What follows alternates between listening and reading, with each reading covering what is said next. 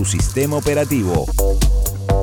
Obtén la versión más reciente con el update en lado B por la Mega, donde sea.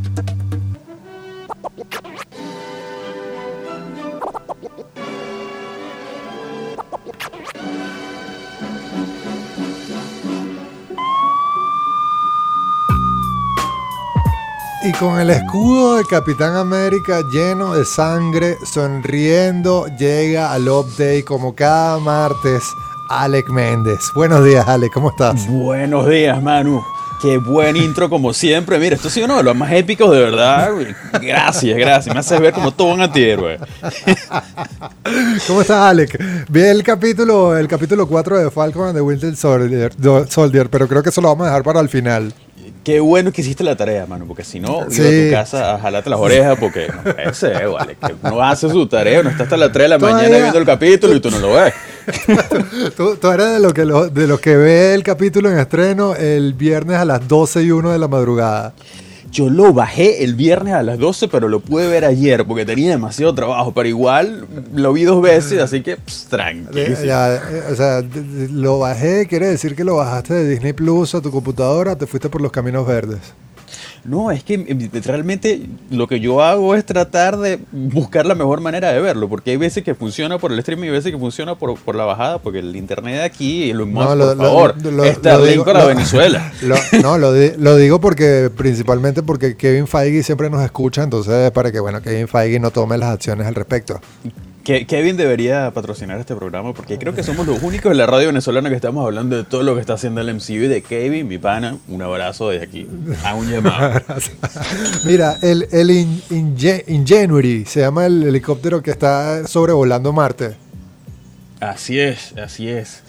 A mí, em, yo, yo estoy súper contento de eso. Hay muchísimas cosas de qué hablar el día de hoy. También, también me, me cuentas que, que lo de la venta de los zapatos de Kanye West. Hoy está bien variado. ¿qué, ¿qué lo, de lo más ¿qué, ¿Qué traes hoy para el update, Alec? Ok, mucho mejor así. Vamos, vamos a estructurarlo porque esto, este libro de cuarto grado tiene que tener algún orden. Mira, Manu, vamos a comenzar con lo más terrenal. Vamos a comenzar con lo que tenemos aquí en la Tierra. Y qué tan terrenal que vamos a hablar de zapatos. Una de las cosas que a mí me gusta más y que nunca me dejan hablar es radio de zapatos. Pero bueno, esto va a ser muy bueno.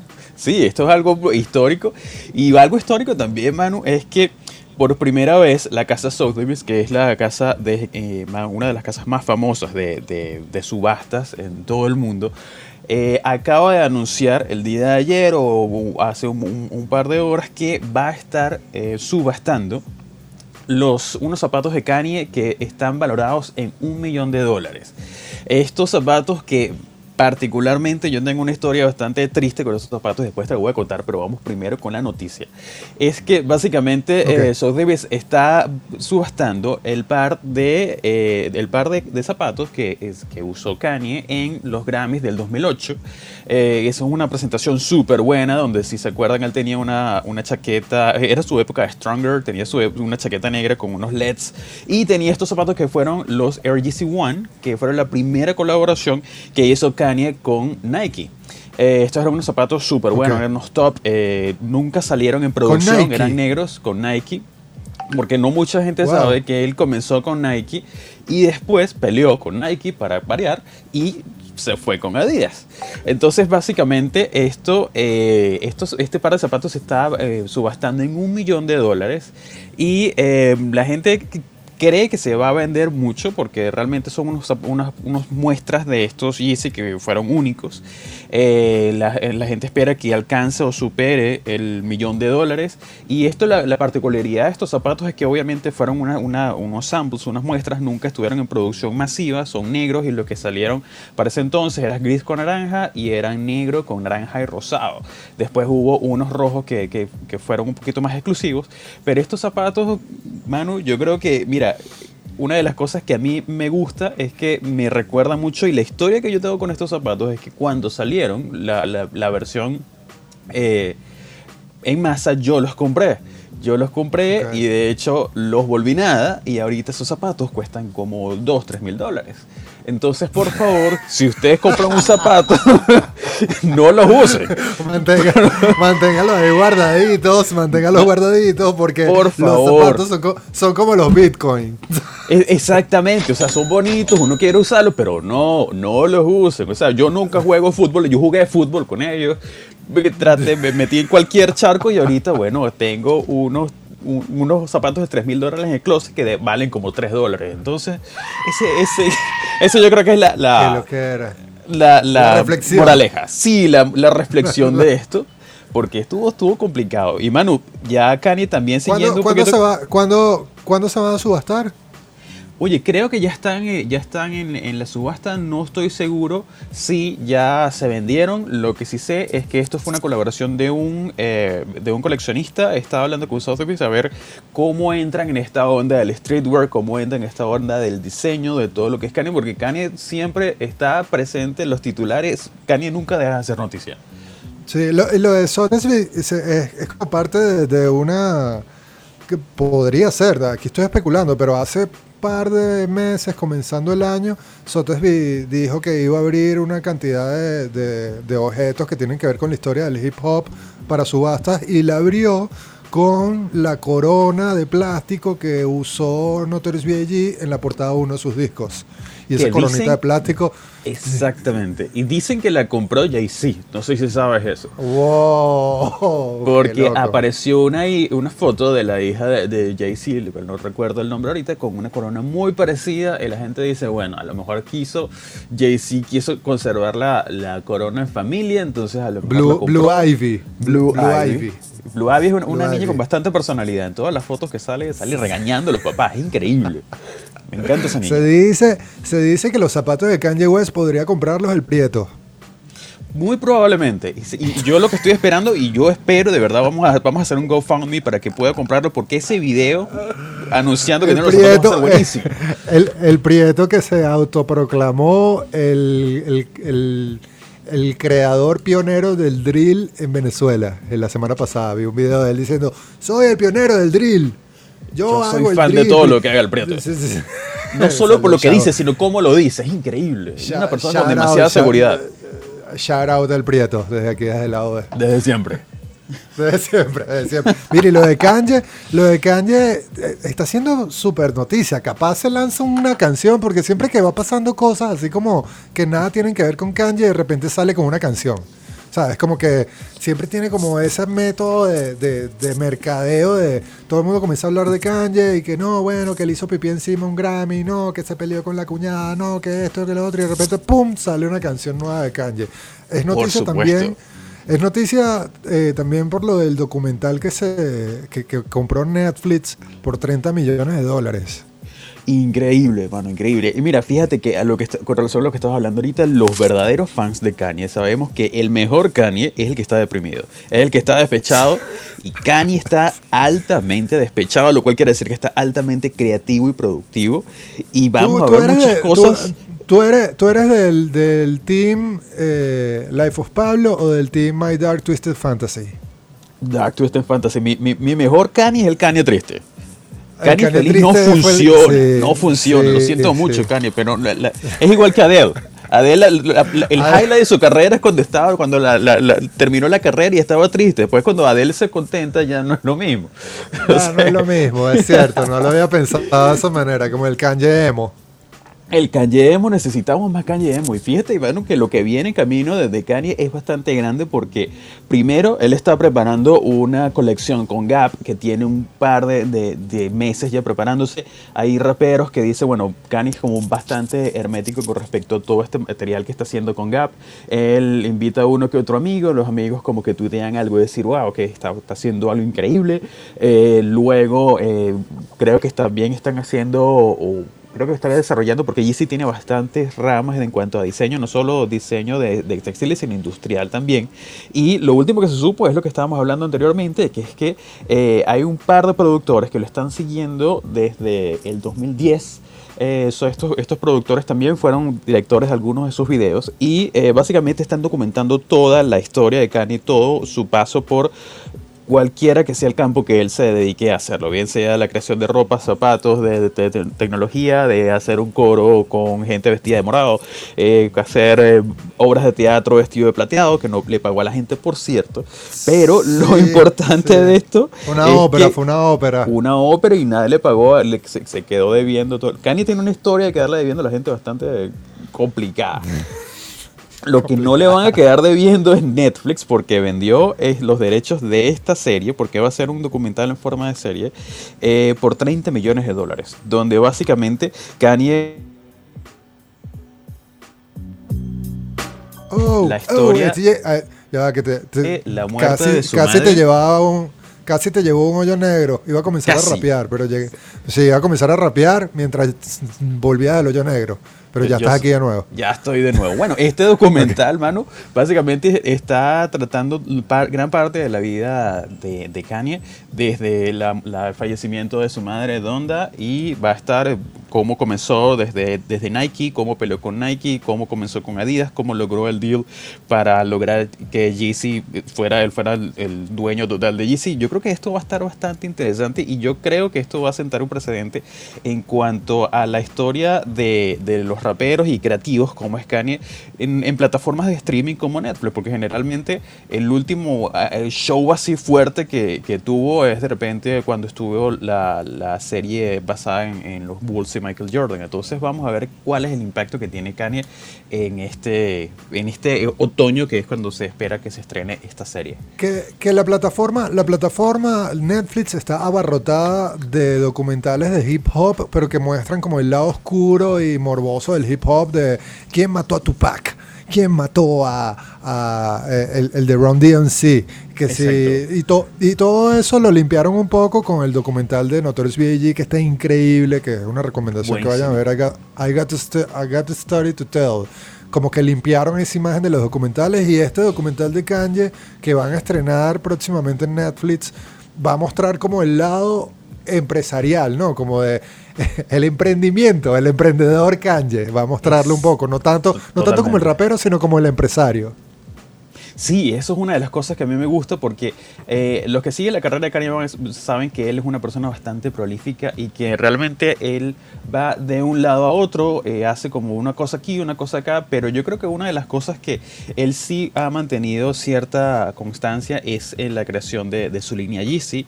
Este, él siempre ha estado también muy pendiente no solo de, aprobar las, los samples, sino también eh, tratar de incluir cosas nuevas. Una de las cosas que a mí me, me emociona bastante y y creo que va a ser mi próxima compra de, zapatos, es eh, estos modelos especiales que él está sacando en conjunto con un, genio de la creación de zapatos que se llama Steven Smith, que es, ha, sido, ha trabajado con Nike por mucho tiempo y es responsable de uno de, los, de las siluetas más eh, icónicas de, la marca.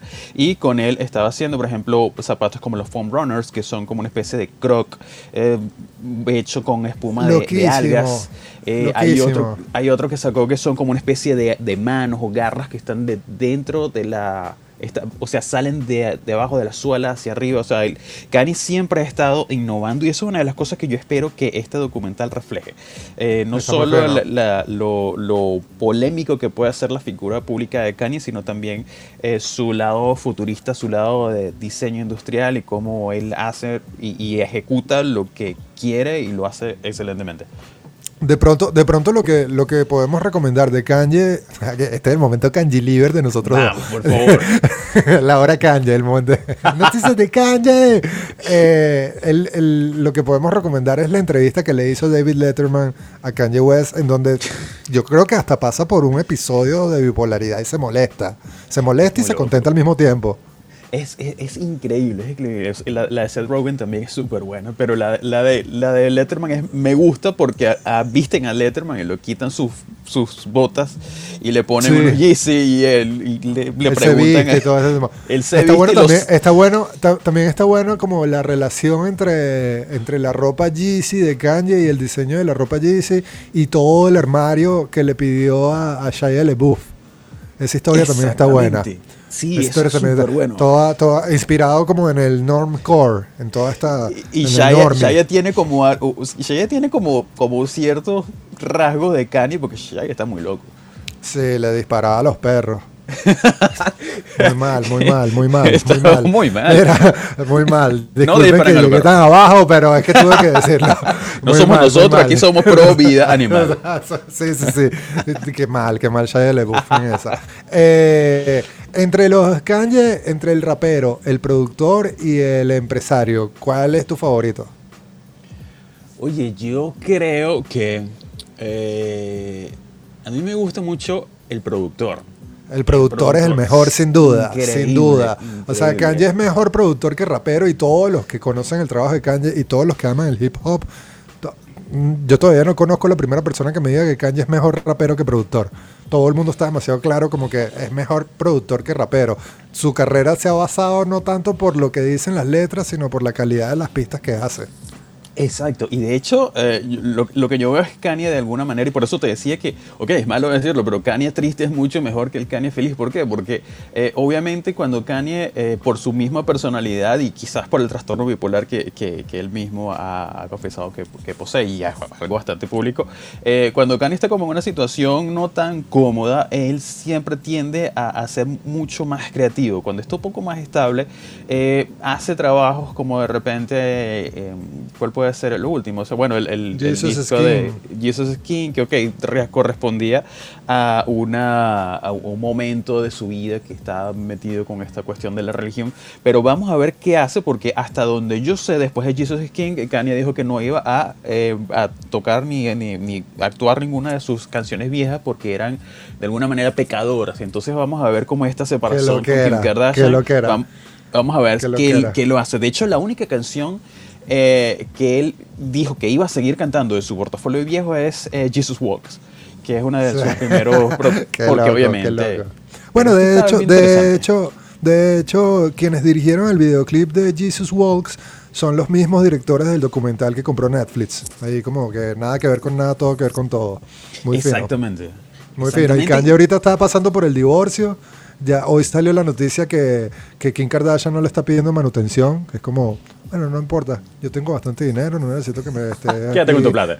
sí, una, manu- una manutención conyugal no hace falta entre nosotros dos. Y es lo que tú dices, el Kanye Emo es como mucho más productivo y habrá que ver qué saca después de, de este divorcio con Kim Kardashian, que hasta canciones le escribió, pues está Bound, está un videoclip con ella, es como, habrá que ver. Mira, tenemos que hacer algo de publicidad y a la vuelta vamos a hablar de el lightsaber, el, eh, ¿cómo, ¿cómo sería la traducción del lightsaber? Como el sable de luz. Eh, El sable de luz, hermano. El sable de luz que, que- que van, van a vender los de Disney ahora. Van a sacar el sable de luz de las guerras de la galaxia, pero en la vida real. El sueño de todo niño en los años 80. Y en los 2021 también. En el 2021 también. Esto es el update de Alec Méndez aquí en Lado B por la Mega.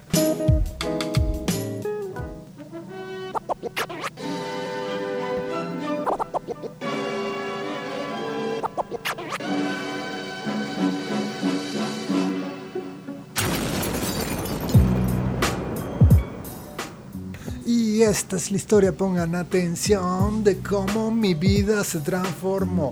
Cambié de red abajo lo que nunca pensé y de llegar a Bini Bini Bini el Qué buen freestyle, Dios mío. Qué buen. De la calle. Está, obviamente, esto es un freestyle que denota que Manuel González fue criado en la calle. Me- Pasó, pasó viene, cosas viene de, viene de las cloacas. De las directo de las cloacas. Directo de las cloacas. Oye, vale. Me detuve, me detuve porque una vez más reflexioné en pleno freestyle y dije, no puedo acabar con la carrera de los raperos venezolanos. Si continúo con esto, la gente se va a dar cuenta que lo que ha escuchado no es rap, sino es lo que yo hago. Claro, claro. Guarda esa, esa canción y la vendes como NFT. Sí, sí, sí, estoy pensando, estoy pensando grabarla, pero es que el NFT destruye el planeta, el medio ambiente. Estuve leyendo las cifras de, de la contaminación que generan las criptomonedas y es, es como, ah, tú trabajas con criptomonedas, ah, gracias por quitarnos 20 años de vida en el planeta. Eh, eh, o sea, llegas al punto que o decides entre el arte o destruir el planeta. Qué difícil. Sí, no, eh, o sea, el tema de las criptomonedas y el medio ambiente y la energía que consumen las computadoras que hacen minería y los cálculos matemáticos es como andar en un autobús con un tubo de escape botando humo negro. Es, eh, oye, humo negro. Qué buena Humo canción. de- Qué buena canción de la corte. Sí, estamos súper hip hopper. Nos quedamos ahí enganchados con, con todo el tema de Kanye. Teníamos tiempo sin hablar de Kanye. Sí, es verdad. me- me- me- de verdad que, mira, esta, esta cortina de noticias de Kanye fue una de las cosas que me alegró el día. Una de las mejores cosas que yo escuchaba en la radio venezolana. Teníamos mucho tiempo sin hablar de Kanye. Kanye Liver Forever. Mira, lo de el, el sable de luz de las guerras de las galaxias que lo van a vender y lo van a hacer realidad. Cuéntame sobre esto porque eso es, o sea, el sable de luz de las guerras de las galaxias es como la patineta sin ruedas voladoras de Volver al Futuro. Exactamente, exactamente. O sea, es Con como un invento que, es como un invento que todos queremos. Desde, desde que vimos la película es como que yo, yo quiero esa patineta que flota. Y entonces decían, no, que la patineta tiene un imán y el imán con la tierra, la tierra tiene otro imán y eso hace que flote y cuando te monte eso va a asistir, eso ya lo va a vender. Todavía la estoy esperando. De hecho, yo Igual creo que, que, con, mira, igual que con el sable de luz y que no, y que eh, George Lucas está patentando el sable de luz para venderlo, entonces ahora vamos a tener lo todos un saca, sable de luz. nunca lo saca, y nunca lo ser. pero, hay- pero hay noticias sobre el sable de luz. hay noticias sobre el sable de luz y es que, bueno, aparentemente, eh, bueno, hay, han habido como varios intentos de este sable de luz porque realmente, a mí no me gusta decirle sable de luz, me parece que estoy así en España diciendo lo ves, ¿no? El lightsaber, como me gusta llamar y como debe Y que- ser. y que, eh, se parece, al parecer va a salir al mercado el sable de luz que ha usado Darth Vader no, por favor. y el caminante de el caminante del cielo. Qué corta nota, qué corta Luke, nota, señores de España, Luke, eso. Luke, Oh, el el caminante Luke. del cielo. Lu- Luke, Luke, tu padre es Darth Vader, tiene un Darth sable de luz. Qué horrible, qué horrible. Pero mira, Manu, fíjate que el primer intento de, de la- del lightsaber, del sable de luz, esto necesito que todo el mundo lo busque en YouTube ahorita, es, una, es un, un- creo que es un ingeniero que hizo eh, un sable, pero lo hizo con, eh, creo que era agua con un chorro de alta presión. Sabes que cuando tú, tú colocas el agua a alta presión corta absolutamente cualquier material. Y eso, él le hizo una, básicamente como una especie de manguera sable que cumplía su cometido, pero no era cool. O sea, le puso como una luz en el, eh, adentro y, ok, se veía divertido, pero no corta nada. Entonces, bueno, una de las cosas que, eh, que aparentemente está trabajando, que no creo que corte porque es una, una, algo que está dirigido a los niños, es, eh, bueno, básicamente, sí, bueno, los niños no se Ya no yo, pueden ya yo me a niños. imaginando con, ya, ya, ya, ya yo me estaba imaginando cortando una pata de jamón serrano con un sable de luz. Y que, Sería increíble. yo solo quería eso para eso. o sea, Yo, yo, yo espero con ansias que esto suceda en algún restaurante de las Mercedes, por favor. que, si, que si un vendedor de cocos picando cocos con un sable de luz. Coco Vader. Ok, ok. Falta de seriedad. Bueno, vol- transformó- volviendo al tema. Volviendo al tema, por favor. No, esto, esto se fue al, demonio hace mucho tiempo. Pero bueno, una de las cosas, Manu, es que esta semana eh, Scott Thornbridge, que es básicamente el ejecutivo creativo de Walt Disney Imagineering, son básicamente los que están eh, encargados de hacer todos los props y todo esta, esta, eh, los gadgets relacionados con Star Wars y, todas sus franquicias, anunció que están trabajando en un una especie de prototipo de, eh, de sable de luz que va a estar incluido en los parques temáticos de la compañía. Entonces, eh, eso es lo que mucha gente ha esperado, como tú decías, hace mucho tiempo. Eh, ah, recientemente abrieron este parque en Orlando que tiene el, el, el halcón milenario y tiene, pero a mí particularmente no me llama mucho, mucho la atención porque está basada en estas últimas eh, entregas de- de Star Wars que no tuvieron mucha ah, buena acogida con, eh, de, de los, de los fans reales. Pero aparentemente esto va a ser una de las cosas que, que vas a poder hacer. eh, no solo visitar a Chewbacca y meterle el pie a, Kylo Ren, sino aparentemente también vas a poder pelear con, con estos sables de luz como una especie de laser tag, lo cual me parece brutal. Eh, yo espero que esto sea físico, aunque también no me eh, molestaría que hicieran algo como la experiencia que está haciendo Nintendo con el Super Nintendo World, que abrió hace pocas semanas por fin. Esta pobre Sí. gente tenía un año tratando de abrir ese parque multimillonario y la- el COVID no lo dejaba. Entonces, Sí, sí, sí. eh, vamos a ver qué sucede, porque esto está interesante. Y, mano, otra noticia que tengo de Star Wars es que eh, básicamente ya, la, ya se está viendo un poco el desarrollo de la, esta serie que de alguna manera va a ser, no se sabe si la continuación o va a estar al mismo, mo- al mismo par de, de Mandalorian, que es el, la serie The Book of Boba Fett, que es la serie relacionada, eh, centrada, perdón, en el personaje de Boba Fett, que es un personaje de clásico de Star Wars que todo el mundo ama y el hombre como que nunca podía llegar al estrellato, era una especie de, de Bucky y Sam que siempre estaban ahí, pero querían tener su, su- querían tener su momento de brillo y, y no se lo dejaban. Boba Entonces- Fett que fue el que atrapó a Han Solo. Exactamente. Y O sea, en un principio fue villa, en un principio fue presentado como villano y en The Mandalorian, en el capítulo dirigido por Robert Rodríguez, lo mostraron como el super mandaloriano. Increíble, increíble. Y Increíble, lo bueno increíble. Es, y lo bueno es que este personaje que está interpretado por Temuera Morrison, eh, obviamente va a regresar a The Book of Boba Fett. Y la noticia es que van a compartir algunos personajes que eh, forman parte de The Mandalorian. Vamos a tener a Bill Burr, que Bill Burr es una especie de, de un ex soldado imperial que es como un poco rebelde, pero eh, le perdonaron la vida en uno de los últimos capítulos de la segunda temporada. Vamos a tener a Carl Withers, que es un, un- todo un clásico, es este, este, si mal no recuerdo, es Apolo de Rocky, o sea, es el, es el- el más bravo de todos. Eh, Sí. Vamos a tener otro personaje, entonces... eh, esta- lo divertido de esta serie es que va a ser producida por Robert Rodríguez, yo creo Qué que hizo un muy fino. buen trabajo.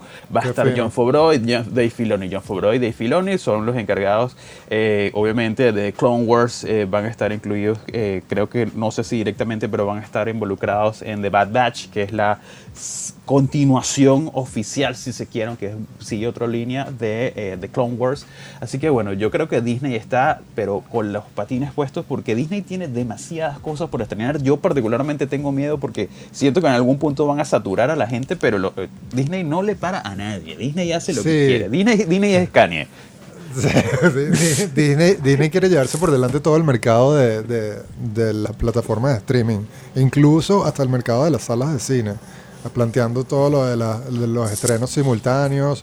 Ayer estaba comentando aquí en el programa que, que por una parte Warner Brothers va a estrenar todo en HBO Max y ahora Sony va a estrenar todo en Netflix y Disney fue el primero en decir, bueno, nosotros vamos a estrenar todo en nuestra plataforma. Y después del éxito de Mandalorian, es como obvio que sigan, esa, sigan recorriendo esa senda con, con el tema de los mandalorianos y con Boba Fett, que fue el primer mandaloriano que vimos dentro de- del universo de Star Wars. Exacto. Técnicamente no es mandaloriano, pero es como un mandaloriano, ah, mandaloriano asimilado. Es algo ahí como que... Eh, o sea, técnica- o sea, ya va. Pero, pero, pero es como, o sea, es como un mandaloriano que desertó. No, realmente, realmente lo- los Mandalorianos es una especie de, de cultura, de, de- de que si por ejemplo tú te identificas con la cultura, tú eres parte de los Mandalorianos. Igual pasa con el, personaje de, interpretado por Pedro Pascal. Él no, la, no nació en el planeta Mandalorian, sino que fue eh, de alguna manera adoptado por ciertos guerreros Mandalorianos. Y eso es lo divertido, que no es, que, no es algo que se... eh, que se corresponde al lugar de nacimiento, sino es muy parecido a lo que es el Jedi. Los Jedi no son Jedi porque nacen en algún planeta, sino porque comparten cierta ideología. Y esto es una de las cosas que le van a sacar muchísimo provecho. Nos quedamos sin tiempo, Alex, y no hablamos de Falcon and the Winter Soldier. ¿Cuál es tu verdicto ante el cuarto episodio? El cuarto episodio estuvo increíble. Vamos casi terminando la serie. Eh, yo siento que está agarrando cuerpo. En algún momento se sintió eh, como un poco lenta, ya está avanzando. Y hay mucha gente que trata de compararlo con WandaVision. No tiene ningún punto de comparación en, en cuanto a, a la pero no, magistral va, narración. pero no, pero no, le, no, no, no le ves, no le ves como ese. Yo le veo el punto de comparación como el argumento de convertir un héroe en villano. En el caso de WandaVision, en algún momento de la serie nos plantearon que ella era la villana. Y en el caso de Falcon and the Winter Soldier, con este cuarto episodio nos están planteando que el villano es quien era héroe, que es el Capitán América. Exactamente, y de hecho en este capítulo ya vemos que el villano ya va pasando a lo que es el, es el nuevo, nuevo Capitán América, que para quienes no lo sepan, este, este nuevo Capitán América que se llama Wyatt Russell es el hijo de Kurt Russell y Goldie Hawn. Eso no lo sabe Ah, mucha gente. ¡Qué buen dato! Es súper bueno. Y de hecho, Qué el tipo es súper hippie. Él se la pasa en una van recorriendo todo Estados Unidos. Y cuando lo llama Marvel, le dice: Mira, nosotros queremos que tú seas el Capitán América. Primero, no le dijo a sus padres que estaba audicionando. Y segundo, él no sabía nada del MCU. Entonces él decía, como que. Qué bueno. ¿Quién es el Capitán América? Pero está haciendo un trabajo excelente. Todo el mundo lo está odiando. El pobre pana tuvo que cerrar las redes sociales porque, obviamente, la gente le cayó encima. Y la gente, el público americano hizo lo más americano que se puede hacer, que es amenazar de muerte a alguien por las redes. Y Eh, el pana cerró totalmente sus redes. Eh, dirían, es Mr. Danger, es Mr. Danger. Mr. Danger no aguantó, no aguantó la pela. Cerró y no quiere saber nada de se, se convirtió en Mr. Danger este Capitán América que está presentando Falcon and the Winter Soldier. Increíble, increíble. Para que no lo, no lo vean, tienen que verlo porque está, está avanzando muy, muy divertido. Está, está eh, de, alguna manera esto trae un, un punto muy divertido que, que lo dijeron en la primera, en el primer capítulo, que es que no es los símbolos, sino las personas que están detrás de los símbolos. Entonces estamos viendo como de repente todo el mundo pensaba que el Capitán América era el que iba a tener el escudo y realmente no es así. Son los valores, son la, gente, la visión y es como la gente que está detrás de esos símbolos, bien sea en una armadura de Iron Man, tienen que, que- que demostrar cómo pueden asumir ese papel heroico para proteger al inocente. Detrás de un gran poder, una gran responsabilidad. Se acaba este update del día de hoy, Alex. Muy fino siempre conversar contigo. Se acaba el programa también. Nos quedamos ahí cortos con Falcon and the Winter Soldier. Por estar hablando de Kanye, pero está bien. pero Siempre es bueno hablar de bien. Siempre es bueno hablar de Kanye. Eh, ya será hasta el próximo martes, Alex. ya será. y. Eh, ya será hasta el próximo martes cuando nos reencontremos en el update y hablemos de Ingenuity. Tampoco hablamos de Ingenuity. Bueno, Kanye se llevó todo el update del día de hoy. Pero, pero fue por una buena causa, así que bueno. y- por- y- feliz de estar hablando contigo siempre, los martes, mano. Arroba Alex Méndez V. También se nos quedó por fuera hablar de Amen. Mi nueva marca. Pueden verlo en mi, en, mi, en mi Instagram, arroba Alec Méndez B. Ahí van a ver el avión, una marquita que estamos haciendo bien divertida. Una marca muy fina, diseño muy muy fino. Amen de Alex Méndez, por allí en arroba Alex Méndez V. Si te gusta Yeezy, te va a gustar Amen. Qué buena comparación, gracias. Me siento halagado. Este fue el lado B por la Mega. Feliz día. Gracias por lo bueno y disculpen lo malo. A partir de ahora la simulación continúa hasta mañana a las